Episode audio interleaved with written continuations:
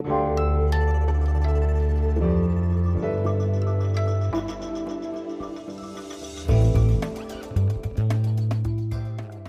Politikteil, der wöchentliche Politik-Podcast von Zeit und Zeit Online. Heinrich, weißt du, wie viel Nullen 200 Milliarden haben? Hm, nee, keine Ahnung. Du? Ja, klar, aber nur weil ich nachgeguckt habe. Eine Milliarde hat neun Nullen, also haben 200 Milliarden elf Nullen. Ich habe einmal bei anderer Gelegenheit gesagt, die Maßnahmen, die wir ergreifen, sind ein Wumms. Man kann sagen, das ist hier ein Doppelwumms. Doppelwumms sind 200 Milliarden in der Sprache des Bundeskanzlers. 200 Milliarden Euro will die Bundesregierung ausgeben, um die Folgen von Ukraine-Krieg und daraus folgender Energiekrise abzumildern. Nimmt man die vorherigen drei Entlastungspakete hinzu, sind es sogar 300 Milliarden Euro. Unfassbar viel Geld also. Und dann noch das Sondervermögen für die Wiederbewaffnung der Bundeswehr. Nochmal 100 Milliarden und, und, und. Tina, früher hieß das Fantastillionen, glaube ich, bei Donald Duck. Nun sind wir ja beide keine Wirtschaftsexperten, Tina. Nee, aber zum Glück kennen wir welche. Und mit einem wollen wir heute im Politikteil sprechen, dem politischen Podcast von Zeit und Zeit Online. Und wir wollen darüber sprechen, wie diese Riesensumme von 200 Milliarden Euro ausgegeben werden soll, wer sie bekommt und vor allem auch, woher das viele Geld eigentlich kommen soll. Und wir wollen darüber sprechen, ob es dabei gerecht zugeht und was das eigentlich heißt, Gerechtigkeit in der Krise. Herzlich willkommen in das Politikteil Kolja Rutschow. Hallo Tina, hallo Heinrich, vielen Dank für die Einladung. Hallo Kolja, schön, dass du da bist. Ich freue mich. Wir stellen uns vielleicht auch einmal kurz selber vor, Heinrich. Ne? Mhm. Du bist Heinrich Wefing, du leitest den gedruckten Politikteil der Zeit. Und zwar zusammen mit dir, Tina Hildebrand, du leitest auch den gedruckten Politikteil aus Berlin. Jedenfalls versuchen wir das. Kolja, und du hast Volkswirtschaft studiert und Politikwissenschaft. Du bist seit, ich weiß nicht, immer schon bei der Zeit, jedenfalls immer schon seit ich mich erinnern kann. Und es gibt wahrscheinlich kaum einen Kollegen, der sich so gut auskennt mit Arbeits- und Sozialpolitik oder Wirtschaftspolitik generell wie du. Und wie jeder Gast hast du uns ein Geräusch mitgebracht. Ja.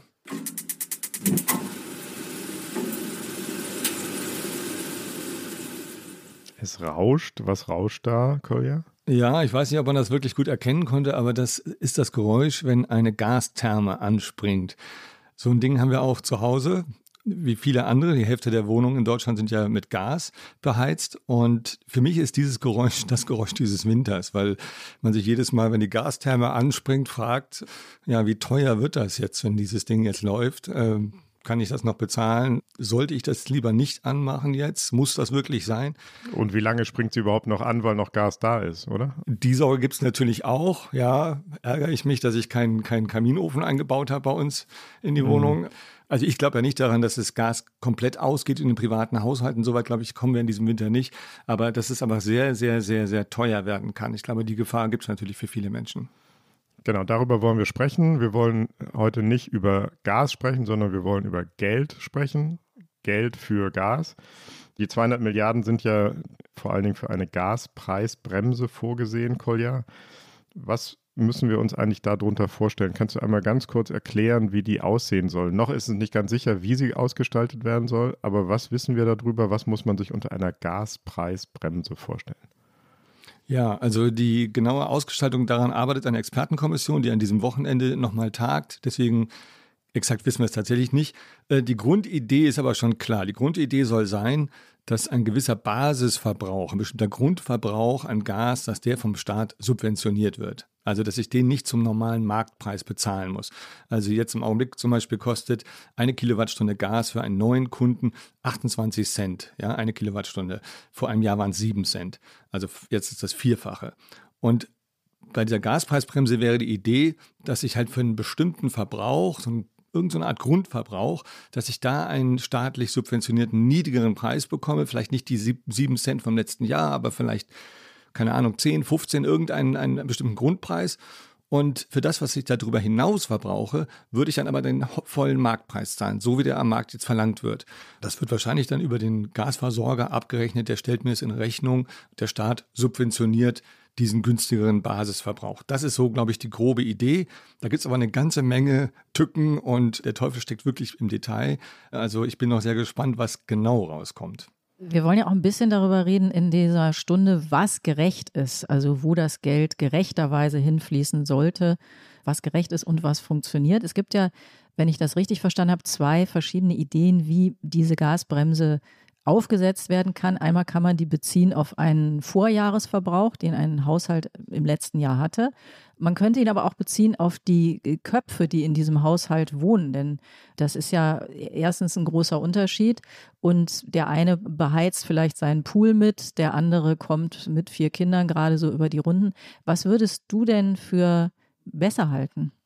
Ich glaube tatsächlich, dass dieser hm, Vorjahresverbrauch der bessere Anknüpfungspunkt ist. Also das Problem ist, wenn ich einen, einen Durchschnittsverbrauch annehme, also sage, vier Personen im Durchschnitt brauchen die so und so viel Kilowattstunden Gas, um ihre Wohnung zu heizen. Zwei Personen so und so viel. Ich habe mir das mal angeguckt, diese Durchschnittswerte, also auch wenn man anguckt bei Vermittlungsportalen wie Verivox, was ist eigentlich der Durchschnittswert, den ein Haushalt so hat? Die gehen extrem weit auseinander. Die sagen alle, es gibt nicht eigentlich einen vernünftigen Durchschnittswert, es gibt eine große Bandbreite. Das liegt daran, die einen Leute wohnen im Einfamilienhaus, vielleicht noch nicht mal besonders gut gedämmt. Das ist eine große Wohnfläche, das sind viele Außenwände wenn das nicht super gedämmt ist, habe ich einen extrem hohen Verbrauch. Der andere wohnt in einer Neubauwohnung, umgeben von anderen Wohnungen, ja, super gedämmt, keine Außenwände, nicht im Erdgeschoss, wo es vielleicht von unten Kälte durchkommt. Der hat einen viel, viel, viel geringeren Verbrauch. Da geht es also gar nicht nur um Pools, es geht einfach nur um Wohnlagen, die ganz verschieden sind. Deswegen ist, glaube ich, es sehr, sehr äh, problematisch zu sagen, es gibt jetzt einen Durchschnittsverbrauch, an dem machen wir es fest. Also ich denke, die bessere Lösung ist wahrscheinlich, dass man den Vorjahresverbrauch nimmt, dass man sagt, jemand hat so und so viel Kilowattstunden im Vorjahr verbraucht, davon nehmen wir einen bestimmten Prozentsatz, vielleicht 80 Prozent oder so etwas, das sind so die Überlegungen, die es gibt, die werden subventioniert. Alles, was darüber hinausgeht, musst du zum vollen Marktpreis bezahlen. Das soll auch so einen Sparanreiz geben. Aber ich würde gleich sagen, es gibt zwei Riesenprobleme dabei. Die, die, man hat auf jeden Fall Gerechtigkeitsprobleme, egal ob man das eine oder das andere Ding wählt. Es wird extreme Ungerechtigkeiten mhm. geben. Können wir auch vielleicht nochmal vertiefen bei dem einen oder anderen Modell. Unbedingt, das machen wir. Und das Zweite ist, dass man dann ein Problem hat mit dem Sparanreiz. Mhm. Das ist also wirklich nicht einfach, dieses ganze äh, Projekt. Da sprechen wir auch noch drüber. Nur eine ganz kurze Verständnisfrage, weil wir jetzt immer von Wohnlagen und Einfamilienhäuser gesprochen haben. Soll die Gaspreisbremse nur für private Verbraucher gelten oder auch für Unternehmen? Auch für Unternehmen, auch für Unternehmen. Das ist auch geplant. Die Frage ist da natürlich erst recht, wie man es macht, weil ein Durchschnittswert von Unternehmen nach einer Zahl von Angestellten oder irgendwas funktioniert nicht. Bei Unternehmen muss man natürlich noch eher am Vorjahresverbrauch ansetzen oder betriebsspezifisch gucken, was brauchen die tatsächlich. Das ist ganz schwierig. Aber es geht auch um Unternehmen, ja. Kolja, du hast ja das Stichwort äh, Sparanreiz genannt. Das ist ja generell ist die Regierung ja bei allem, was sie macht, in dieser Kniffligkeit. Einerseits will sie sagen, es wird ganz, ganz schlimm, ihr müsst alle echt was tun. Und auf der anderen Seite will sie immer sagen, macht euch keine Sorgen, es wird nicht so schlimm. Gibt es denn zu dieser Frage, wie man, also wenn man das jetzt auf so eine Gaspreisbremse bezieht, Gibt es da irgendwie Erkenntnisse aus der Wirtschaftsforschung, ab wann dann so ein ähm, Sparanreiz greift? Ich habe jetzt viel Diskussionen verfolgt von Ökonomen darum, welches Modell welchen Sparanreiz hat. Aber dass es da jetzt Studien in der Schublade gäbe, wo man sagen kann, daran kann ich ablesen, dass das funktioniert, so einfach ist es leider nicht. Nehmen wir das Beispiel, ich, ich sage, einen bestimmten Verbrauch, den nehme ich als normalen Verbrauch äh, als Basis an, der wird subventioniert. Dann fängt es ja schon an, dass es Haushalte gibt, die vielleicht deutlich weniger verbraucht haben, weil die einfach weniger Gas brauchten. Für die gibt es dann vielleicht gar keinen Sparanreiz, weil die äh, nicht drüber hinaus Gas brauchen, also den hohen Marktpreis kriegen die gar nicht zu spüren. Gibt es keinen Sparanreiz.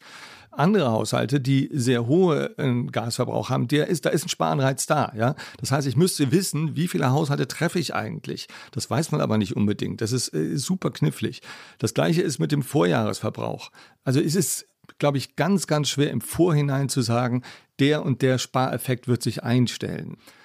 Das hängt ja natürlich auch davon ab, wie hoch wird denn der, der subventionierte Preis sein? Wie ist die Einkommenslage der Menschen? Wie weit haben die das Gefühl, sie können bei Gas reduzieren? Es gibt tatsächlich das Einzige, was ich gefunden habe, es gibt Untersuchungen, die sagen, wir haben in Wintern, in denen äh, im Vorjahr es sehr kalt war und deswegen die Heizrechnung sehr hoch war, in den Wintern danach haben wir tatsächlich einen Rückgang beim Gasverbrauch, weil die Leute dann praktisch aus dem Vorjahr höhere äh, Heizungskosten haben, also die kriegen ja dann diese, diese ähm, Abschlagszahlungen, die sind dann höher, denken, oh je, die Heizung ist ja echt teuer geworden und sind dann tatsächlich ein Stückchen sparsamer. Also man sieht, dass es einen Effekt hat, mit Verzögerung tatsächlich immer, aber es gibt einen Effekt. Nur, dass man jetzt eine Formel anlegen könnte und sagen könnte, aus den Studien wissen wir, der und der Spareffekt tritt ein, so einfach ist es leider nicht. Energiesparen sollten und wollten wir ja sowieso schon vor dem Krieg in der Ukraine wegen des Klimas. Ist so eine Gaspreisbremse denn überhaupt ein gutes Mittel der Entlastung? Man könnte auch über ganz andere Varianten nachdenken. Was meinst du, Tina, zum Beispiel? Ja, du könntest ja sagen, wir machen da nichts, aber geben den Bürgern auf andere Art und Weise Geld wieder oder unterstützen die oder so, aber wir wollen in die Preise in voller Härte sozusagen deutlich machen. Ich glaube tatsächlich, wenn in der idealen Welt, in der idealen Welt würde man wahrscheinlich sowas machen, Preise wirklich wirken lassen, aber gleichzeitig gezielt alle diejenigen entlasten, die davon überfordert werden. Dann wäre der Sparanreiz maximal. Vielleicht, ich würde gerne einen Punkt vielleicht noch loswerden wollen. Das ist mir echt wichtig. Warum das mit dem Sparen wirklich so brutal wichtig ist jetzt in der aktuellen Lage. Wenn man sich anguckt, was die Wirtschaftsforschungsinstitute sagen, in was für eine Krise wir hineinkommen, dann sind die Prognosen jetzt im Augenblick gar nicht so dramatisch. Da gibt es welche, die sagen, das Wachstum geht im nächsten Jahr um 0,4 Prozent zurück. Andere sagen 0,5, 0,6, gibt auch ein bisschen höhere, aber die meisten sind in einem ziemlich niedrigen Bereich. Gar nicht so dramatisch. Aber es gibt einen Fall, ein Risikoszenario, da wird es richtig schlimm. Und zwar, wenn wir nicht genug Gas sparen und tatsächlich das Gas abgestellt werden muss, weil nicht genug gespart wurde und es muss abgestellt werden bei Industriebetrieben, weil nicht genug da ist. In dem Fall würde das Wirtschaftswachstum um 6, 7 Prozent schrumpfen. Da hätten wir eine Wirtschaftskrise, das wäre historisch. So schlimm wäre die. Deswegen ist das mit dem Sparen so ungeheuer wichtig und deswegen ist es bei der Entlastung auch schon, ich würde sagen, schon sehr problematisch, wenn wir da Entlastungen wählen, die möglicherweise den Sparanreiz mindern. Ja, das ist, ist richtig, da geht es richtig um was jetzt bei dieser Frage. Das muss ich einfach mal loswerden. Also wenn ich dich richtig verstehe, würdest du sagen, wichtiger, fast noch wichtiger, oder sagen wir mal vorsichtig, mindestens genauso wichtig wie die Entlastung der Bürger von zu hohen Energiepreisen ist es, dass wir wirklich weniger Energie verbrauchen. Exakt. Also es ist so, dass ähm, wir nach den üblichen Schätzungen so 20 Prozent weniger verbrauchen müssten, auch die privaten Haushalte 20 Prozent im Verhältnis zum normalen Gasverbrauch die Jahre davor.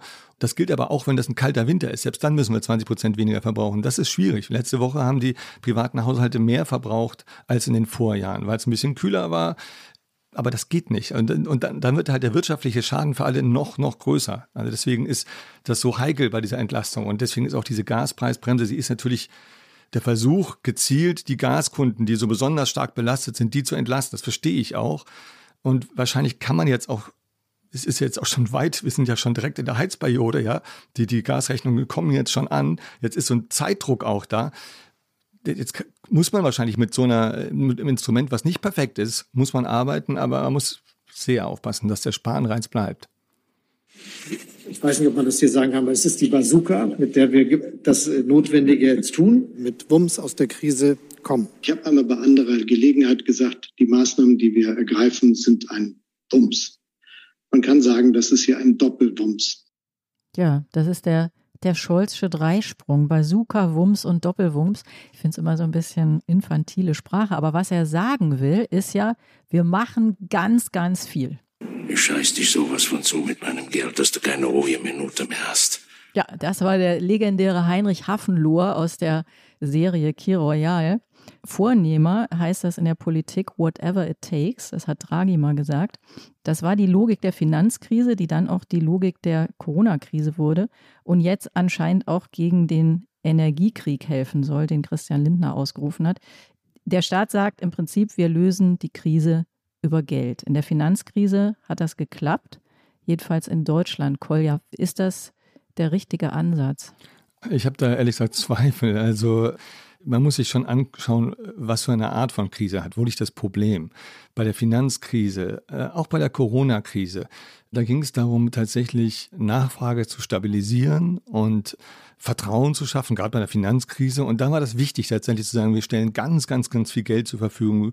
Wir, wir schütten alle Sorgen zu praktisch, weil da, da war die Sorge das große Problem und da war auch die Nachfrage ein großes Problem. Wir haben jetzt eine ganz andere Krise. Wir haben jetzt eine Krise, plötzlich ist das Angebot knapp. Das Angebot an Gas und anderen Energie, auch an Strom, aber das Angebot an Gas, vor allem Öl, Kohle auch, ist knapp. Und wenn ich jetzt einfach nur viel Geld und das Volk bringe, dadurch haben wir nicht mehr Gas. Wir haben plötzlich nur mehr Geld, aber nicht mehr Gas.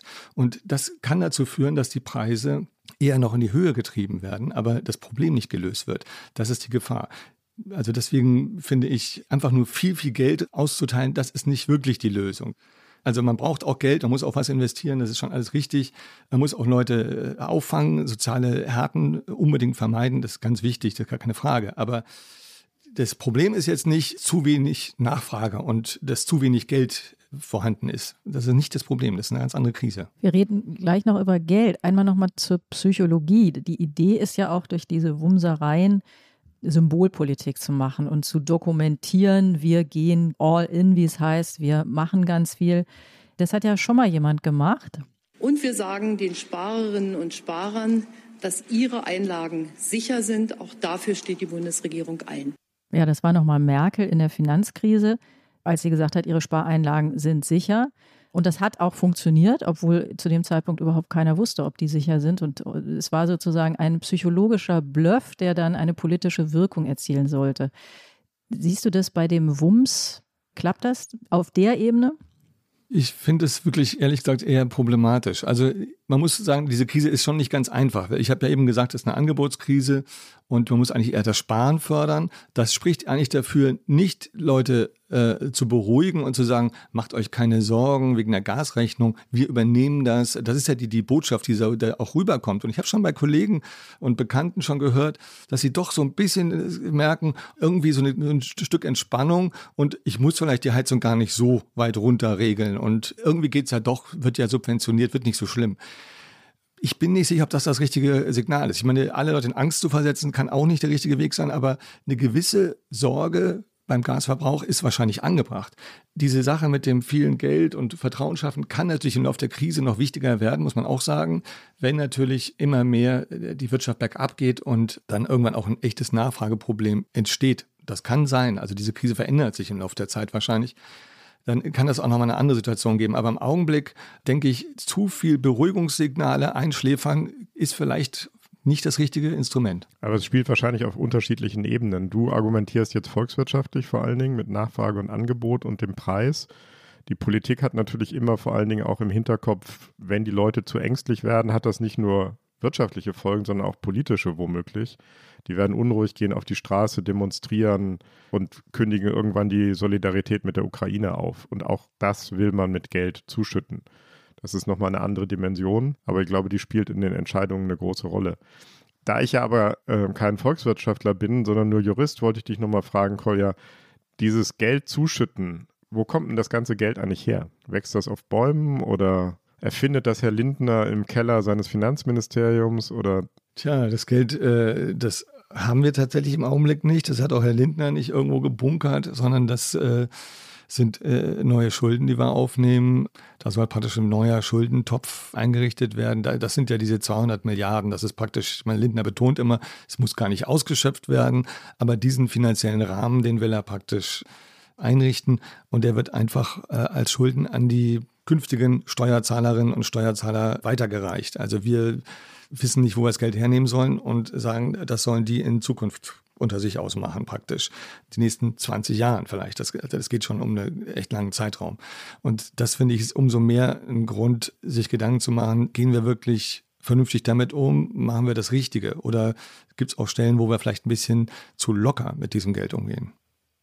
Sie war ein wichtiges Instrument für die Versorgungssicherheit. Jetzt gibt es andere Instrumente. Das finanzielle Volumen, das jetzt geschaffen wurde, stand vor einigen Wochen oder Monaten noch nicht zur Verfügung. Das war der Wirtschaftsminister Robert Habeck, der hat das so etwas spitz formuliert. Das finanzielle Volumen stand vor kurzem noch nicht zur Verfügung. Da fragt man sich als Laie, ja, wo ist es denn jetzt plötzlich hergekommen? Er meint damit, Christian Lindner hat nachgegeben. Das war das, was er sagen wollte. Die beiden versuchen sich ja immer so ein bisschen die schwarzen Peter zuzuschieben. Aber wo hat denn der Lindner das Geld jetzt her? Der sagt dann einfach, okay, ich mache jetzt Schulden, aber wir haben ja noch eine Schuldenbremse, Kolja. Und du hast ja neulich in der gedruckten Zeit auch darauf hingewiesen, dass das äh, nicht ein Hobby der FDP ist, sondern etwas, was im Grundgesetz steht. Die Schuldenbremse, das hört man auch dauernd jetzt so. Was ist denn eigentlich genau die Schuldenbremse? Ja, die Schuldenbremse ist eine Regel, die praktisch den Staat zwingt, mit dem Geld, was er einnimmt, in einem Jahr weitgehend auszukommen. Er darf nur in einem sehr begrenzten Maße Schulden machen. Darf er noch ein bisschen, aber das ist wirklich sehr begrenzt. Es geht um, um Schulden in der Höhe von 0,34 Prozent des BIP, des Bruttoinlandsprodukts. Also das wird immer in Verhältnis gesetzt zur, zur Wirtschaftsleistung. Das ist eine relativ kleine Summe, die er normalerweise an neuen Schulden aufnehmen darf.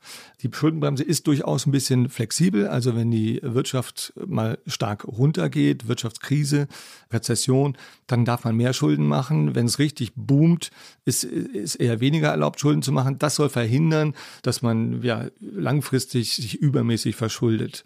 Es gibt aber eine Notfallklausel praktisch. Auch in dieser Schuldenbremse gibt es eine Notfallklausel, die man ziehen kann. Man kann sagen, es gibt einen ganz ungewöhnlichen Notstand, also nicht eine Rezession bloß, sondern wirklich was ganz Ungewöhnliches, was außerhalb der staatlichen Kontrolle liegt. Und deswegen setzen wir sie aus und erheben, äh, nehmen Schulden auf, die darüber hinausgehen. Müssen wir einen Tilgungsplan dazu vereinbaren? Der Bundestag muss es beschließen. Und genau das machen sie jetzt. Diese 200 Milliarden sind praktisch müssen beschlossen werden vom Bundestag, dass man die jetzt aufnimmt in diesem Jahr als neue Schulden, weil man sagt, wir haben in diesem Jahr diese Ausnahmesituation. Man muss einen Tilgungsplan machen für die nächsten 20, 30 Jahre. Das ist so im Wesentlichen das, das Funktionieren der Schuldenbremse. Aber da kann man doch sagen, also wenn das jetzt nicht der Ausnahmefall ist, Krieg, Gaspreisexplosion und so, was wäre denn dann eine Ausnahme? Also ist doch das Aufnehmen von weiteren Schulden unter diesen Umständen eigentlich genau die Ausnahme, die die Schuldenbremse auch vorsieht, oder? Ich würde sagen, in diesem Jahr ist es gar keine Frage. Ja, der, der Streit, der politische Streit ging eigentlich immer darum, ob man jetzt nächstes Jahr nochmal sagt, Ausnahmefall. Oder könnte man nächstes Jahr nicht vielleicht doch versuchen, mit dem Geld zu arbeiten, was man als Steuern erhebt? Die Frage ist ja auch immer, ähm, was sind die Alternativen? Man könnte sagen, ich streiche vielleicht an anderer Stelle Ausgaben, was in einer Krise, die jetzt nicht so eine riesen Nachfragekrise ist, durchaus auch denkbar wäre. Ja. Aber welche Ausgaben könnte man streichen? Also es gibt äh, das Kieler Institut für Weltwirtschaft, die haben so einen Subventionsbericht, das ist eine endlos lange Liste von kleineren Subventionen, aber da sind Nehmen wir meinetwegen, ich nehme, nehmen wir meinetwegen Subventionen für Elektroautos, ja. Die werden massiv subventioniert. Der Effekt ist, dass diese viele E-Autos dann hinterher in Schweden verkauft werden. Also sie werden hier mit, einem, mit äh, Prämie eingekauft, dann nach Schweden äh, gebracht und fahren dann in Schweden auf der Straße oder so. Ob man das wirklich braucht, ob man nicht sagen kann, die E-Autos kommen ohnehin auf den Markt, wenn Benzin immer teurer wird, was wir ja eigentlich auch machen und die Technologie ist eh schon da. Tesla ist auch erfolgreich geworden, ohne dass es viele Subventionen gab. Also ist vielleicht eine lange Diskussion. Ich weiß nicht, ob es das beste Beispiel ist, aber die finanziellen Zuschüsse, die der Staat zahlt, sind auf einem Rekordniveau gewesen letztes Jahr. Ich finde es aber interessant, dass man gar nicht darüber redet, dass gar nicht darüber diskutiert wird. Könnte man vielleicht Dienstwagenprivileg, was es alles gibt an, an Sachen, wo äh, die manchmal so genannt werden, aber es wird gar nicht diskutiert, streichen wir ein paar Subventionen oder erhöhen wir Steuern an anderer Stelle. Könnte man sich auch überlegen. Auch meinetwegen eine Sondernotopfersteuer. Wenn wir sagen, es ist ein Notfall, was hindert uns daran, dann zu sagen, wir nehmen dann in dieser Situation von uns, die wir auch das Geld heute verteilen wollen, nehmen wir auch dann heute von denjenigen, die Geld haben, ein Sonderopfer. Ja, könnte man auch machen. Stattdessen sagen wir, nee, das sollen bitte die in 20 Jahren für uns bezahlen. Also ich finde die Leichtfertigkeit, mit der man das sagt, finde ich schon ein bisschen merkwürdig. Also so eine Art Ukraine-Soli oder sowas fändest du eine gute Sache? Wie gesagt, in diesem Jahr, wo wir wirklich eine extreme Ausnahme haben, kann ich es total verstehen und finde ich absolut nachvollziehbar zu sagen, das ist so viel auf einmal und so massiv. Auch die Bundeswehraufrüstung, die man, die, die man ja, die man nachholen muss, die jahrzehntelang versäumt wurde, dass man da sagt, das können wir nicht einfach alles aus dem laufenden Haushalt finanzieren, da müssen wir auf Schulden machen, verstehe ich vollkommen. Mir geht es, wie gesagt, darum, im nächsten Jahr gibt es vielleicht nicht mehr ganz so viele neue Ausgaben. Und zumindest könnte man, sagen wir mal, vielleicht eine Mischung machen. Ein Teil neuer Schulden, okay, vielleicht unvermeidbar, aber ein bisschen könnte man auch sagen, müssten wir auch selber aufbringen, nächstes Jahr dafür zumindest. Und da wäre eine Ukraine-Soli, ja, wäre eine Möglichkeit. Warum nicht? Ich wollte noch mal fragen, Kolja, diese ganze Doppelwumserei und Einfachwumserei und dann noch die Bazooka obendrauf, all diese gigantischen Riesensummen, die da plötzlich in den Markt gepumpt werden, führen die nicht unweigerlich auch zu Inflation? Das ist tatsächlich eine äh, reale Gefahr. Ich habe tatsächlich mir vorher für unser Treffen hier äh, nochmal ein Konjunkturgutachten angeschaut, was die vier wichtigsten Wirtschaftsforschungsinstitute gerade vor einer Woche vorgelegt haben.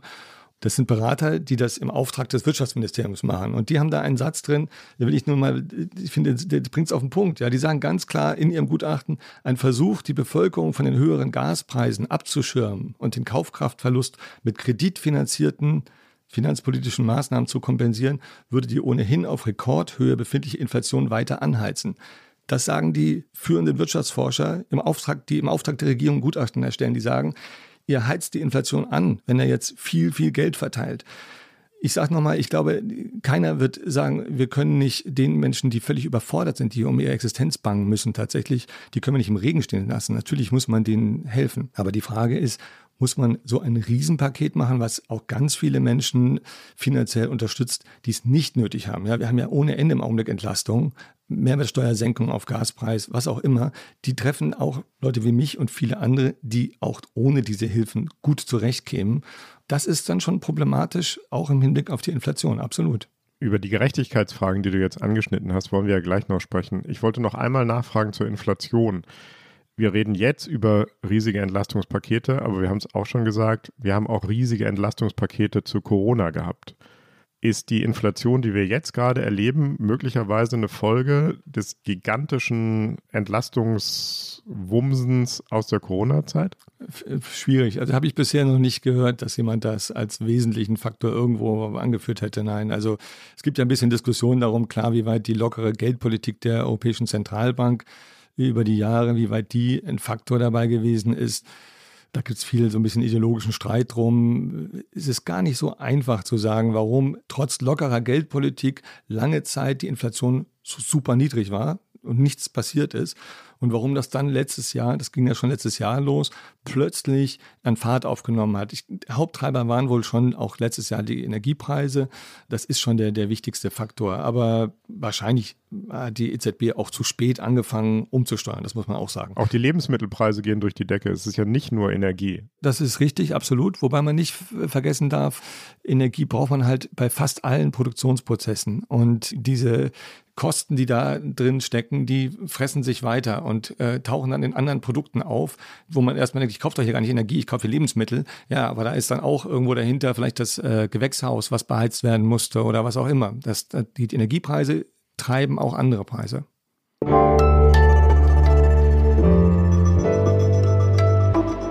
Die Flop 5. Kolja, jetzt haben wir einmal das Feld ein bisschen vorsortiert und wir wollen uns nachher nochmal über die verschärft über die Gerechtigkeitsfrage beugen. Aber das ist ein guter Moment, einen, einen kleinen Break zu machen mit unserer beliebten Rubrik, den Flop 5. Was ist dein erster Flop, den du uns mitgebracht hast? Ich sage gleich, gleich ganz kurz, ich habe nur vier Flops mitgebracht. Ich tue mich auch ein bisschen schwer damit, weil ich finde, es gibt für viele Positionen immer auch Gründe und, und deswegen so richtig schlimme Flops tue ich mich schwer. Okay, aber ich habe mich bemüht, hier vier rauszusuchen. Der erste Flop ist tatsächlich dieser Doppelwumms. Ihr habt es mir schon ein bisschen vorweggenommen, aber ich finde es wirklich, ich kann es nicht mehr hören. Doppelwumms, Bazooka. Ich finde, das ist wirklich auch so ein Versuch, Aktivität zuvor zu täuschen. Schaut mal, wir tun ganz viel, um diese Krise zu bewältigen. Und das finde ich ganz schlimm, eigentlich ehrlich gesagt, wie das vorgetäuscht wird, weil gleichzeitig noch gar nicht klar ist, was genau wird denn getan. Also wie genau sieht denn die Gaspreisbremse aus? Da ist noch nichts passiert. Sie arbeiten noch dran. Aber dieser Wumms, ja, das ist eine große Show. Das finde ich, ich finde es ziemlich schwer erträglich. Okay, Flop 1, weniger Wumms. Daherreden jedenfalls. Die Entwumsung. Was ist dein zweiter Flop? Der zweite ist, die Preise müssen runter. Dieser Satz, den hat Scholz jetzt sehr, sehr oft gesagt. Die Preise müssen runter. Das ist natürlich eigentlich richtig. Klar, die Inflation müsste runter. Aber Scholz bezieht das immer auf die Preisbremse beim Strom, die Preisbremse beim Gas. Und ich glaube, ähm, das ist ja so eine ja, durch staatliche Subventionen versucht, die Preise mal zu dämpfen, aber in Wirklichkeit die Knappheit bleibt die gleiche und das Signal, wir machen die Preise niedrig, äh, das ist, hatte ich ja vorhin schon erklärt, auch wegen des Sparens eigentlich fatal. Also dieses, die Preise müssen runter, so wie er das sagt, das ist einfach zu schlicht und das falsche Signal, denke ich. Also im Prinzip haben deine Flops ja beide gemeinsam, dass du eigentlich bemängelst, was Scholz auslässt bei dem, was er sagt. Also er simuliert so ein bisschen was, lässt aber im Prinzip den mindestens so wichtigen Teil aus. Was ist dein dritter Flop? Der dritte Flop ist diese Behauptung, die man öfter mal hört, der Staat könnte nicht gezielt und direkt die Bürger entlasten in dieser Krise, weil der nicht die Kontonummern aller Bürger hätte. Das hat man ein paar Mal gehört. Äh, Lindner hat das schon mal äh, bei einer Pressekonferenz gesagt. Bei uns stand sogar schon mal in der Zeitung. Also ich finde dieses Argument, der Staat hat nicht die Bankverbindung und deswegen kann er nicht direkt Geld auszahlen, das finde ich ganz schrecklich, ganz schwach. Wir haben jetzt seit sieben Monaten diesen Krieg. Es ist seit Februar schon die Diskussion da, wie man Menschen entlastet. Dass es unmöglich ist, in dieser Zeit ein System aufzubauen, Zahlungsmöglichkeiten, das halte ich einfach für vorgeschoben. Wenn man das will, hätte man das natürlich einrichten können. Also daran kann es nicht scheitern gezielt bestimmte Haushalte äh, zu entlasten. Daran nicht. Ist deine Kritik sozusagen, dass das noch nicht eingerichtet ist, obwohl man Zeit gehabt hätte, es zu machen? Oder würdest du sagen, das braucht man gar nicht? Es gibt durchaus andere Kanäle, auf denen man das machen könnte. Ja, nee, man braucht es tatsächlich, wenn man ein, ein, Geld auszahlen will, was wirklich an alle geht. Also wir haben ja jetzt ja lauter so komische Spezialentlastungen gehabt. Wir hatten ja ein extra Geld nur für Erwerbstätige. Dann hieß es, oh Mensch, wir haben ja die Rentner vergessen, die haben ja kein Geld. Aber dieses für Erwerbstätige hat man nur ausgezahlt, weil da gibt es halt einen Arbeitgeber, der den Lohn zahlt und der kann das ja dann mit auszahlen. Dann gab es eben für die Rentner nochmal eine Zahlung, geht auch, klar, die haben ja eine Rente, da kann man das über die Rentenzahlung irgendwie an die gehen. Aber dann gibt es zum Beispiel Studenten, was mit denen? Da wird es jetzt die Frage, wie komme ich an die Studenten ran? Ich habe jetzt gar nicht ein Register, wo alle Studenten registriert sind und eine Kontonummer von denen. Also es ist schon tatsächlich wohl so ein Sammelsurium an Hilfen, weil man nicht direkt einfach sagen kann, alle Bundesbürger kriegen jetzt mal eine Einmalhilfe zur Inflation. Das ist äh, tatsächlich wohl ein Problem. Also insofern äh, ist mein Vorwurf, wenn man solche Hilfen auszahlen will, und das wollte man, dann hätte man halt wenigstens daran arbeiten können, schon mal so ein System aufzubauen. Müsste was aufbauen, glaube ich. Über das Finanzamt vielleicht, ja.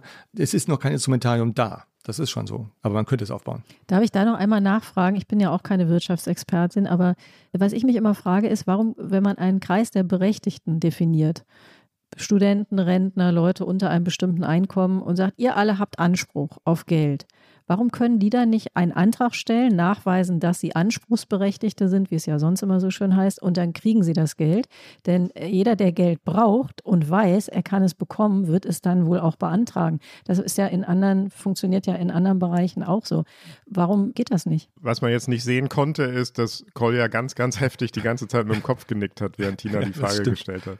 Das stimmt. Ja, absolut. Weil ich finde, das ist ein sehr guter Punkt. Das wäre ja eine Möglichkeit, zum Beispiel das zu organisieren, dass man sagt, wir legen bestimmte Kriterien fest. Wir sagen, bis zu einer bestimmten Einkommensgrenze kann man eine, eine Hilfe bekommen, wenn man dann irgendwie noch äh, nachweist, man hat sehr hohe äh, Energiekosten.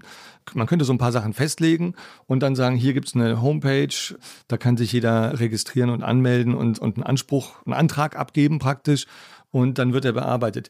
Natürlich müsste man da sehr, sehr vereinfacht arbeiten. Man müsste vielleicht auch auf Verdacht erstmal auszahlen und dann Leuten sagen, wir werden Stichproben machen hinterher und prüfen, ob eure Angaben richtig waren oder arbeiten das in den nächsten Monaten ab, schrittweise. Da müsste man wahrscheinlich alle möglichen Kompromisse machen dabei. Aber Natürlich wäre sowas denkbar, ja. Und, und es wäre immer dann denkbar, wenn man sagt, es kriegen nicht alle was, sondern eben tatsächlich ein Antrag, diejenigen, die wirklich besonders belastet sind und die wenig Einkommen haben. Das kann man auch bis in die untere Mittelschicht machen, weil die ist auch betroffen, aber eben nicht für alle. Das ginge, das wäre natürlich denkbar. Und ich finde noch mal einen Punkt, also ich müsste mich unterbrechen, wenn es jetzt zu lang wird, aber einen Punkt möchte ich doch noch rüber werden, was bei dem jetzigen System passiert, ist auch, dass es ganz komische Doppelungen gibt. Ich habe gestern was gesehen vom äh, Sozialverband VDK, die haben gesagt, ah, da gibt es Lücken, da gibt es Leute, die kriegen zu wenig und die haben aber auch darauf hingewiesen, es gibt auch Leute, die kriegen echt ganz schön viel. Die haben zwei Studenten miteinander verglichen. Ein Student kriegt 200 Euro, also ist der Plan jetzt als Entlastung. Und ein anderer Student kriegt 1400 Euro als Entlastung. Warum? Weil unter anderem macht einen Minijob, dann ist er nämlich auch ein Erwerbstätiger, kriegt dafür Geld, kriegt BAföG, dann kriegt er einen Heizkostenzuschuss zweimal. Und da gibt es noch so andere Sachen, das doppelt sich plötzlich bei dem, ja. Das ist eigentlich ziemlich unsystematisch. Das liegt daran, dass es so ein komisches Sammelsurium, so ein Flickenteppich an Hilfen ist. Also ich finde es schon sehr merkwürdig. Wir haben nicht vergessen, du hattest noch einen vierten Flop. Was ist der vierte Flop? Genau. Und der vierte hängt eigentlich damit zusammen, ehrlich gesagt. Der Na, passt Flop, doch. äh, Der vierte Flop ist nämlich, das höre ich jetzt oft, wenn es um diese Gaspreisbremse geht. Da heißt es, eine gerechte Entlastung ist schön und gut, aber die ist auch sehr kompliziert. Dafür haben wir keine Zeit. Es muss jetzt schnell gehen. Hm. Das hört man sehr oft. Klingt erstmal richtig, oder? Das ist, wie das immer so ist bei diesen Flops. Ich sag's ja, ja, die haben auch immer einen wahren Kern. Es ist natürlich auch in dieser Situation jetzt, es wird nur ein Instrument sein, was nicht perfekt ist. Es geht gar nicht anders. Wir müssen jetzt schnell handeln. Nur, ich finde es eigentlich kaum zu ertragen, das zu hören, weil dieser Krieg seit sieben Monaten läuft und weil es Vorschläge zur Entlastung, auch sowas wie die Gaspreisbremse, wurden schon im Februar diskutiert. Und dann müsst ihr euch mal vorstellen, am 15. September, also gar nicht lange her, da erst hat die Regierung eine Expertenkommission eingesetzt und gesagt, bitte trefft euch mal in den nächsten zwei, drei Wochen und macht mal einen Plan. Das, das, das verstehe ich nicht. Also warum hat man da nicht im Februar eine Expertenkommission eingesetzt und hat gesagt, macht uns mal zwei, drei Optionen, falls die Energiepreise so hoch bleiben und ganz viele Menschen darunter leiden, wie können wir die systematisch vernünftig entlasten? Ich verstehe es, dass man 9-Euro-Ticket, Tankrabatt gemacht hat, weil es irgendwie ganz schnell gehen musste am Anfang. Aber man hätte doch auch einen Plan machen können für den Herbst, für den Winter, für die nächste Zeit. Und den macht man jetzt erst. Und das finde ich halt wirklich eigentlich ein ziemlichen Skandal, ehrlich gesagt. Es gibt ja im Grunde zwei Erklärungsmuster dafür. Die eine ist, die Regierung ist einfach überfordert. Das ist alles so wahnsinnig neu, kompliziert. Die Märkte sind so kompliziert, der Energiemarkt ist kompliziert. Alles, was man macht, jede Wirkung, die man erzielen will, hat dann auch gleich wieder mehrere unerwünschte Nebenwirkungen. Die hat man nicht so auf dem Schirm. Das ist die eine Erklärung, die es dafür gibt. Und die andere ist, die Regierung ist im Prinzip gefangen in ihrem sozusagen in, in ihrer Koalitionslogik, weil jede dieser Parteien kommt aus einer bestimmten Logik, hat bestimmte Ziele, hat auch eine bestimmte Klientel, bestimmte Interessen und kommt da im Prinzip nicht raus, bleibt also sozusagen stecken in der Logik der Parteipolitik. Was ist denn dein Eindruck, Kolja? Die Parteienlogik äh, ist bestimmt ein Faktor, wobei ich finde, da ist ja durchaus Bewegung drin. Ich meine, der äh, Habeck hat äh, widerwillig und widerstrebend dem, dem Weiterlaufen der Atomkraftwerke zumindest so halb irgendwie sich da bewegt. Äh, Lindner äh, macht jetzt wirklich schon massiv Schulden, obwohl das auch überhaupt nicht seiner, seiner Linie in, äh, entspricht. Also die bewegen sich da ja schon ein bisschen. Ich bin aber nicht sicher, ob es nicht diese Überforderung, diese Überforderungsthese, ja, ist bestimmt was dran. Wobei ich sagen, sagen würde, es ist ein bisschen, kommt mir jetzt ein bisschen vor wie bei Corona. Da hat man teilweise ja auch im Sommer sich nicht drum gekümmert, manchmal um die schon im Herbst voraussehbare Welle und hat dann im Herbst irgendwie schnell wieder plötzlich irgendwie neu entschieden, welche Notmaßnahmen braucht. Und ein bisschen so kommt mir es jetzt auch wieder vor. Was, selbst wenn man überfordert ist mit den Feinjustierungen, hätte man doch im Sommer schon sagen können, hm, wir sehen ja die Gaspreise, die Energiepreise bleiben brutal hoch, das wird sich nicht so schnell ändern lassen. Wir müssen auch davon, von der Gefahr ausgehen, dass Russland nichts mehr liefert lasst uns für den Fall einen Plan machen, wie kann man die Bürger gezielt entlasten und zwar möglichst gezielt. Und auch wenn er kompliziert ist, dann haben wir ja noch vier Monate Zeit, ein Instrument aufzusetzen und nicht jetzt praktisch, wenn die Heizsaison schon begonnen hat, ja, und die Leute natürlich auch verunsichert sind, äh, jetzt innerhalb von zwei Wochen irgendwas aus dem Hut zaubern. Das ist ja, das ist extremer Stress. Also da macht die Regierung sich selber einen viel größeren Stress. Also ich finde es komisch. Tina Kolja, wir wollten ja jetzt nochmal einen Punkt besonders diskutieren, nämlich die Frage nach der Gerechtigkeit. Keiner hat außer dir, Kolja, so richtig den Überblick, was es an Entlastungspaketen und Maßnahmen und Zuschüssen und Subventionen und so alles gibt. Das muss vielleicht auch gar nicht sein. Jedenfalls hört man in Berlin häufig, das Hauptanliegen sei, dass am Ende die Bürger das Gefühl haben, wir stecken zwar in der Krise, der Staat hilft uns und dabei geht es halbwegs gerecht zu. Es gibt immer Ungerechtigkeiten, es gibt immer Dinge, die schieflaufen, aber die Bürger müssen das Gefühl bekommen, dass nicht die, die Schwachen besonders belastet sind und die Starken einfach davonkommen, sondern dass es wirklich gerecht zugeht. Ist das erstmal ein gutes politisches Ziel aus deiner Sicht, Kolja? Oder ist das nur gut gemeint, aber gar nicht machbar? Naja, also dass es gerecht zugeht, das ist ein Den Anspruch hat natürlich jeder und, und muss Politik immer haben, dass man den Menschen das Gefühl vermittelt, es geht gerecht zu. Das ist vollkommen klar. Wobei das kommen wir bestimmt gleich noch drauf, wobei das ja brutal relativ ist, was Menschen als gerecht empfinden. Da gibt es so eine Bandbreite und gibt auch so viele Argumente, das ist, da gibt es kein, keine objektive Wahrheit. Also die Gerechtigkeit, den Anspruch, der ist es richtig dieses Gefühl, es ist dann gerecht, wenn wir möglichst allen helfen. Das ist ja so ein bisschen, was sich so teilweise so, so, so durchstellt. Ja, es muss an alle gedacht werden. Ja, und you'll never walk alone, was der Kanzler immer so gerne sagt, das richtet sich ja so auch so, so unterschiedslos irgendwie an alle. Da, da an der Stelle ist es ein bisschen übertrieben, ja, und überzogen. Und dann ist es auch, ist auch nicht wirklich, ist erstens nicht machbar und auch nicht gerecht. Also, dass man sagt, wir müssen denen helfen, die jetzt wirklich extrem belastet sind, die überfordert sind, die wirklich äh, in Not sind. Unbedingt. Aber es muss sich auch darauf fokussieren. Wir haben unterschiedliche Lebensrealitäten in Deutschland und wir müssen genau denen helfen, die unsere Unterstützung am dringendsten benötigen. Das sind die mit den kleinen und den mittleren Einkommen, äh, die mit den geringen Renten. Und da ähm, setzt unser Paket jetzt richtig an mit den unterschiedlichen Maßnahmen. Ja, das war die SPD-Vorsitzende Saskia Esken. Äh, die hat was gesagt, was man jetzt oft, ganz oft hört. Den Kleinen und Mittleren müssen wir helfen. Kolja, wer sind denn die Kleinen und Mittleren? Ja, das ist äh, eine politische Entscheidung, bis wohin man diese Grenze zieht. Es gibt da keinen objektiven Wert. Ich glaube, das muss man schon sagen, dass diese Krise sich auch unterscheidet von anderen Krisen und das macht es ein bisschen schwieriger zu sagen, wer sind genau die diejenigen, denen man helfen muss. Es ist schon anspruchsvoller als früher. Bei anderen Krisen haben wir ja typischerweise das Krisenopfer ist der Arbeitnehmer, der seinen Job verliert, arbeitslos wird. Unternehmer, die pleite gehen, das sind die Krisenopfer. Und, und denen, das ist ein relativ klar begrenzter äh, Personenkreis. Andere haben vielleicht Lohneinbußen in der Krise, ja, aber das ist dann nicht so dramatisch in der Regel, also wenn man jetzt nicht den Job verliert. In dieser Krise ist es ja wirklich anders. Wir haben nicht nur die Arbeitslosen oder die Sozialhilfeempfänger oder Hartz-IV-Empfänger. Im, Im, Gegenteil, wer Hartz IV bekommt, äh, kriegt ja sogar die, die Heizkosten komplett vom Staat bezahlt. Insofern ist da ein großer Teil dieser monströsen Preiszuwächse, ist da gar nicht mal bei denen gar nicht mal das große Problem. Nee, wir haben jetzt eine Krise, da sind Haushalte tatsächlich bis in die Mittelschicht hinein plötzlich mit Energiepreisen konfrontiert, die krass sind, also die viermal so hoch sind wie im Jahr zuvor oder fünfmal. Und in Einzelfällen gibt es auch Einzelfälle noch höheren Multiplikator. Also wir haben einen breiteren Kreis und er ist nicht ganz so klar definiert, weil es ist in der Mittelschicht bis in die Mittelschicht hinein echt ein Überlastungsproblem, aber auch wieder nicht bei allen, weil wenn jemand keine Gasheizung hat, hat er das vielleicht nicht so stark.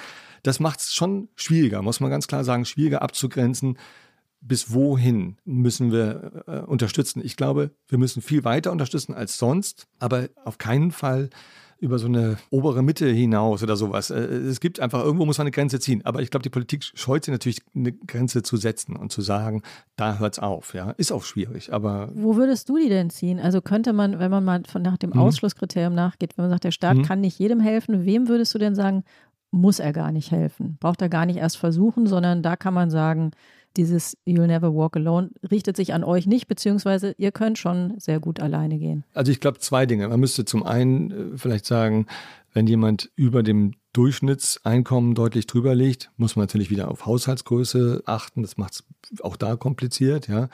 Wenn ein Haushalt also über dem Durchschnitt liegt und wenn nicht noch ein besonderer Härtefall vorliegt, ja, dann muss man irgendwo sagen, da hört es dann mit der Förderung irgendwann auf. Da können wir nicht viel entlasten. Ein Härtefall muss man eigentlich auch immer im Blick haben. Es kann halt sein, dass es bei jemandem ganz extrem zusammenkommt mit extrem hohen Gasrechnungen und vielleicht noch Pendler mit sehr hohem Benzinverbrauch, der irgendwie nicht vermeidbar ist. Es gibt wahrscheinlich auch da Härtefälle, ja. Aber ansonsten, dass wir diejenigen, die überdurchschnittlich viel verdienen, ja, und vielleicht sogar 200 Prozent des Durchschnittseinkommens oder so, dass wir da auch noch sagen, ja, Mehrwertsteuersenkung, Tankrabatt, 9-Euro-Ticket, Gaspreisbremse, erwerbstätigen Ausgleich, all das sollst du auch kriegen, ist schon ein bisschen schräg. Also, um es nochmal zusammenzufassen, würdest du sagen, sozusagen alle Maßnahmen, die alle bekommen, wären im Moment falsch. Man muss es immer gezielt zuschneiden, um jetzt mal so eine erste Unterscheidung zu treffen. Tankrabatt, 9-Euro-Ticket und so, das kriegte ja jeder theoretisch. Genau, das halte ich tatsächlich für falsch eigentlich. Die hat man in der Eile vielleicht machen müssen, verstehe ich. Ich habe vorhin ja schon gesagt, wenn es dann ganz schnell geht, man nichts anderes zur Verfügung hat, ist das vielleicht besser als kein Mittel. Aber äh, je länger diese Krise anhält, finde ich, desto fragwürdiger werden solche Sachen. Da würde ich die sagen, sind die falsch, ja. Man könnte natürlich sagen, ich lasse alle Einzeldinger weg und mache nur so ein ganz pauschales Instrument, wo ich tatsächlich allen was gebe, es aber von der Steuer dann wieder abgezogen wird bei den Besserverdienern. Wäre auch eine Möglichkeit, wenn man über die Steuer dafür sorgt, dass letztlich diejenigen, die wirklich wenig Geld haben, profitieren, wäre auch denkbar. Aber ja, ich würde sagen, je länger diese Krise dauert, sind solche ganz pauschalen Dinge, die allen was nützen, sind eigentlich, sollte man versuchen zu vermeiden. Kolja, du beschäftigst dich ja schon seit vielen Jahren im Grunde mit dieser Frage, was ist gerecht? Und im Grunde die Parteien behaupten ja alle, dass es gerecht zugehen müsse. Die haben nur verschiedene Definitionen. Das hängt zusammen mit den verschiedenen Perspektiven, aus denen raus die agieren.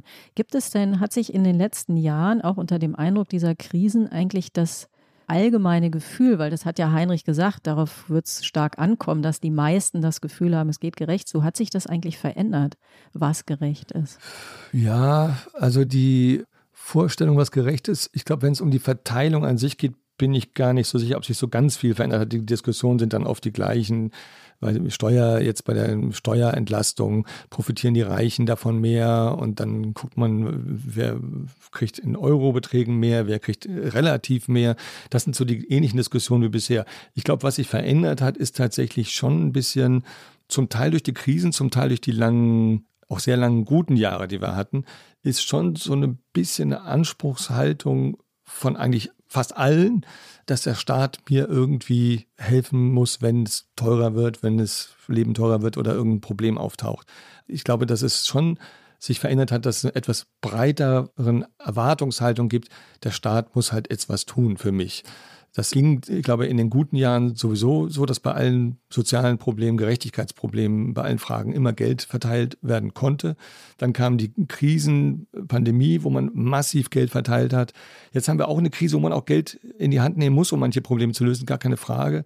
Aber ich glaube, es gibt schon so einen, über die Zeit so eine Entwicklung, einerseits mehr Anspruch, zum Gleich auch in manchen Fällen in der Sozialpolitik sieht man das auch durchaus so eine Hinwendung zu mehr Großzügigkeit, die ist auch entstanden. Nehmen wir die Grundrente, da gab es keine Bedürftigkeitsprüfung. Ja? Als sie eingeführt wurde, hat man gesagt, sollten wir nicht gucken, Grundrente kriegt nur, wer wirklich bedürftig ist. So ein ganz altes sozialpolitisches Prinzip. Wenn ich eine steuerfinanzierte Leistung habe, dann gucke ich immer, ob jemand wirklich bedürftig ist. Bei der Grundrente hat man es nicht gemacht. Bei Hartz IV hat man es in der Krise gelockert. Wir gucken nicht mehr, ob du ein Vermögen hast. Wir gucken nicht mehr, ob deine Wohnung super teuer ist, ob du ein ganz großes Haus bewohnst. Ist egal, du kriegst trotzdem die Unterstützung vom Staat. Wir zahlen die Wohnung und dein Vermögen musst du nicht antasten. Da ist man großzügiger geworden. Das wird jetzt auch noch verlängert. Also da hat sich schon was verändert. Kann man ja auch als Standpunkt gut finden, aber da ist auf jeden Fall eine Veränderung da man könnte ja sagen, diese gestiegene Anspruchshaltung, die ist doch auch in Ordnung. Man könnte sagen, dafür ist der Staat doch da. Du hast ja vorhin bei dem Schuldenthema die zeitliche Perspektive reingebracht. Das spielt ja auch in der Klimadebatte immer eine Rolle. Also das eine ist ja das Verhältnis Bürger-Staat. Da kann man sagen, natürlich Staat, dafür bist du doch da. Es ist eine Krise, hilf mir. Das andere ist ja das Verhältnis Bürger, künftiger Bürger. Also welche Lasten verschiebe ich dann auf künftige Bürger? Dieses Argument, was in der Klimakrise sehr stark ist, wird eigentlich bei den Schulden momentan nicht gemacht, oder? Ich meine, da muss bei den ganzen Schuldendiskussionen und bei dem, bei dem äh, Verlagern auf die Zukunft, muss man ja unterscheiden. Wenn ich tatsächlich heute Schulden aufnehme, um, sagen wir mal, beim Klimaschutz den Weg wechseln zu neuen Technologien zu unterstützen und da auch viel Geld in die Hand zu nehmen, damit äh, wir halt äh, klimaschonender äh, wirtschaften da kann man sagen, das sind Investitionen, die ich heute mache, von denen die nachfolgende Generation mit profitiert. Und von daher ist es auch gerechtfertigt zu sagen, müsst ihr, dann müsst ihr auch einen Teil der Kosten mit übernehmen. Das kann man auch bei der Bundeswehr, könnte man auch sagen, wenn wir die in den nächsten Jahren aufrüsten, die äußere Sicherheit, die wir dadurch wiederherstellen oder, oder verstärken, die kommt auch den Nachfolgenden zugute. Das sind große Investitionen, da beteiligen wir sie dran. Leuchtet mir total ein. Problematisch wird es natürlich, wenn wir Geld verteilen für, ich sage jetzt mal, es klingt ein bisschen platt, aber für Konsum, für äh, unseren Lebensstandard. Einfach damit man die Urlaubsreise sich vielleicht noch leisten kann, auch wenn die Gaspreise so teuer geworden sind. Ist jetzt ein bisschen zugespitzt, aber wenn ich halt Geld relativ breit in der Bevölkerung verteile, dann gibt es natürlich diese, diese Fragen. Da ist schon die Frage, warum sollten die Steuerzahlerinnen in 20 Jahren dafür zahlen? Warum sollten die dafür zahlen, dass unser Tankrabatt gemacht wurde oder dass wir mal ein paar Monate im 9-Euro-Ticket fast umsonst den öffentlichen Nahverkehr benutzen konnten.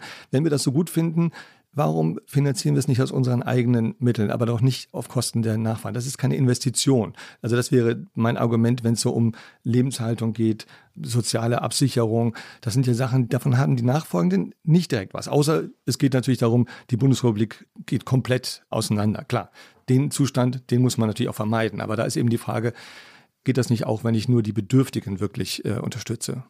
Auf den Punkt wollte ich gerade noch mal kommen, Kolja. Du hattest es eben angesprochen, dass in den letzten Jahren, vielleicht auch in den multiplen Krisen oder dadurch befördert, so die Haltung entstanden ist, eigentlich muss der Staat jede Einschränkung und jede Verschlechterung abpuffern, abfedern, vermeiden. Jetzt sind wir aber in Wahrheit ja in einem Krieg mitten in Europa, der wirkt sich auch bei uns dramatisch aus. Und ich glaube, noch frühere Generationen, ich spitze es jetzt auch mal zu, hätten gesagt, na, Krieg, klar, dann kommen Einschränkungen. Dann ändert sich unser Leben, dann werden die Dinge schwieriger. Dann kann ich mir vielleicht die Reise nicht mehr leisten.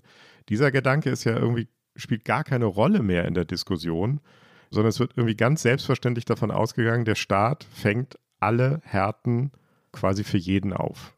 Und ich frage mich, woher kommt diese Vorstellung? Ja, also ich, ich finde es schon interessant, die, die Diskussion habe ich so wahrgenommen, die, die äh, changiert durchaus so ein bisschen. Denn am Anfang der Krise äh, hatte ich so eine Erinnerung, hat man öfter mal von Habeck und von anderen gehört, diese Krise bedeutet, dass wir alle äh, ein Stück ärmer geworden sind. Wir als Land sind ein Stück ärmer. Das hat man öfter mal gehört. Und das stimmt auch, denn es ist tatsächlich so, die Energiepreise, die wir jetzt zahlen müssen, die wir wahrscheinlich auch die nächsten Jahre in erhöhter Form zahlen müssen, auch wenn der Krieg vorbei ist. Äh, wenn wir auf LNG, dieses Flüssiggas umstellen, das ist super teuer, das herzustellen, das zu transportieren. Und wir wollen ja nicht die gleiche Abhängigkeit irgendwann wieder haben, selbst wenn eine andere russische Regierung dran wäre. Also wahrscheinlich bleiben diese Energiekosten auf einem höheren Niveau. Und hohe Energiekosten, die wir ans Ausland zahlen, weil das, die Energie kommt halt aus dem Ausland, das ist Geld, was uns fehlt, was einfach verschwindet. Und das ist wirklich, also im Augenblick ist es massiv und es wird wahrscheinlich auch in den nächsten Jahren noch ein höherer Betrag bleiben. Das heißt, wir als Gesellschaft, als Volkswirtschaft, als Staat, wir sind wirklich ein ganzes Stück ärmer geworden. Wir haben einfach bestimmtes Geld nicht mehr zur Verfügung, weil unsere Gasrechnung, Energierechnung so hoch geworden ist und die geht ins Ausland. Und das finde ich, hat man am Anfang der Krise eher versucht, den Menschen klarzumachen, wir können nicht diesen Einkommensverlust, der da ist, den können wir gar nicht bei allen ausgleichen, weil der ist nicht zur, steht nicht zur Verfügung. Also wir können natürlich sagen, machen wir Schulden, irgendwann in Zukunft können die das vielleicht ausgleichen, aber äh, die nächsten Jahre wird die Energierechnung genauso hoch bleiben oder ähnlich hoch bleiben. Und da finde ich, muss man sagen, hätte die Politik oder könnte die Bundesregierung ruhig ein bisschen stärker noch deutlich machen können, wir müssen uns ehrlich machen, es ist ein Wohlstandsverlust, den wir in Kauf nehmen müssen. Den können wir nicht bei allen ausgleichen. Deswegen werden sich viele, zumindest die, die besser gestellt sind, werden einen gewissen Wohlstandsverlust auch spürbar hinnehmen müssen. Ist wahrscheinlich schwierig, sage ich ganz ehrlich, ist wahrscheinlich schwierig zu kommunizieren in einer Zeit, wo man immer Sorge hat, dass die Unterstützung für den harten Kurs gegenüber Putin vielleicht wackeln könnte. Ja? Das ist vielleicht am ehesten noch, also für mich nachvollziehbar, dass man da sagt, hm, wenn wir jetzt den Leuten sehr klar sagen, das kostet euch richtig viel Geld, ihr werdet jetzt richtig ein Stückchen ärmer sein als vorher, hat man vielleicht Angst, dass dann Leute sagen, ja, dann äh, muss das denn sein mit den Sanktionen und kann man nicht Nord Stream 2 aufmachen. Vielleicht ist das die Sorge dabei, aber ich finde, es wäre wichtiger, da ein bisschen deutlicher zu machen, wie die Lage ist. Das war es wieder, das Politikteil, der politische Podcast von Zeit und Zeit Online. Liebe Hörerinnen und Hörer, wenn Sie uns schreiben wollen mit Kritik, Anregungen, Vorschlägen zu Themen, dann können Sie das gerne tun. Unsere Mailadresse lautet daspolitikteil.zeit.de. Ja, und wir bedanken uns wie jede Woche. Wir danken vor allem Christina Plett, die uns bei der Recherche unterstützt und bei den Tönen. Wir danken unserer fabelhaften Produktionsfirma, den Pool Artists. Maria hat uns heute hier, sagt man dann auch gehostet, begleitet, hat jedenfalls die Folge schön gemacht. Und wir danken natürlich auch unseren Online-Kollegen und Podcast-Paten. Und natürlich danken wir dir, Kolja. Danke, dass du hier warst bei uns und das äh, Geld ein bisschen sortiert hast und gezählt hast mit uns. Ich bedanke mich auch. Und als Dank dafür Kolja, wir haben das in den letzten Wochen so ein bisschen schleifen lassen, aber jetzt wird es draußen kälter. Wir müssen Energie sparen. Deswegen kriegst du von uns als Dankeschön eine Thermotasse, damit du schön muckelig warm bleibst und uns bald wieder besuchen kannst in das Politikteil. Ganz vielen Dank. Ja, und nächste Woche gibt es natürlich ein neues Politikteil und wer nicht so lange warten möchte, der kann einen der vielen anderen Podcasts aus dem Zeit- und Zeit-Online-Universum hören, zum Beispiel den, das tägliche Was jetzt oder die Frage, ist das eine Blase, die die Wirtschaftskollegen gerne stellen oder, oder, oder. Und nächste Woche sind wir schon wieder dran, Tina, oder? Kann sein, ja. Ja, mal gucken. Mal gucken. Auf jeden Fall, das war's. Danke, Kolja. Danke euch allen. Ciao. Tschüss, danke. Tschüss, danke.